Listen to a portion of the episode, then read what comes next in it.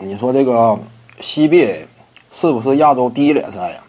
是啊，因为放眼整个亚洲啊，呃，亚洲范围之内呢，就是篮球联赛呀，也就 CBA 拿得出手。整体的联赛规模各个方面，其实你看一个联赛的层次与等级呢，一是看依托于这个联赛当地的这个篮球人口，对不对？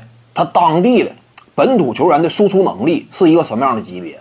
那毫无疑问呢，除了中东地区的某些地区以外，某些国家以外，其实就 CBA 啊，依托于中国这么一个庞大的篮球人口基数，它出产的球员这个实力层次，在整个亚洲是一流的，就是面对这个伊朗之类的都不虚。那事实就是这样嘛，我们几乎每一个阶段都能够出产一些人才，顶级人才，比如说呀。两千年之前的这个巴特尔和王治郅之后的姚明、易建联、孙悦、周琦，一一代又一代，几乎差不多隔个三五年就会涌现出一位 NBA 级别的球员。当年王格林也被灰熊队选中过，对不对？只不过没去。这是中国篮球这样一种底蕴嘛？那你要说伊朗他这个实力强啊，有几个被 NBA 选中的？也就哈达迪短暂去，还是个龙套，对不对？在灰熊队嘛，板凳期最末端，你平时几乎不给他机会，球队对他呢也没有那么高看。这是哈达迪嘛？那跟姚明、易建联这种层次的怎么比？没法比嘛。所以说，日本呢，当年早些年那会儿的什么田沃永泰呀，打不上球，当时应该是在菲尼克斯太阳吧。什么给纳什打个替补啊？哪有这资格？也就打个季前赛，常规赛好像说出场了几场也不多，立刻就被刷下了。你这个实力等级啊，田沃永泰，我要是没记错，应该是一米七八吧，这个小个对不对？在你以为你是伊萨托马斯？差呗。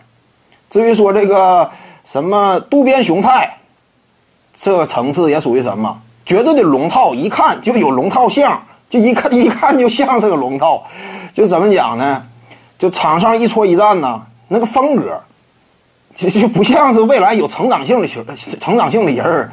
渡边雄太，当时我就感觉嘛，渡边雄太未来毫无发展可言，没有什么预期可谈。当时基本上就是这样。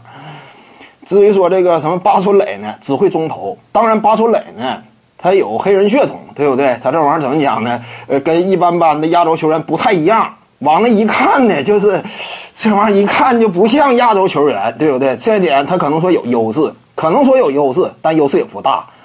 未来成长为姚明啊这种级别呀，易建联就够他追寻的，对不对？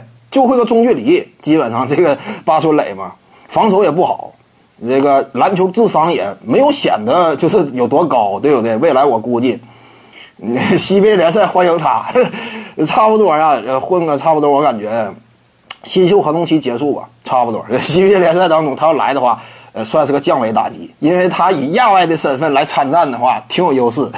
这就属于超级亚外呀。这个八村垒要是来的话，属于 NBA 级别球员嘛，他又是个亚外，那这个当时规则怎么定的？未来好像是我记得，一些球队还是有三万元资格吧。他如果说合同期结束，差不多还有三万元资格。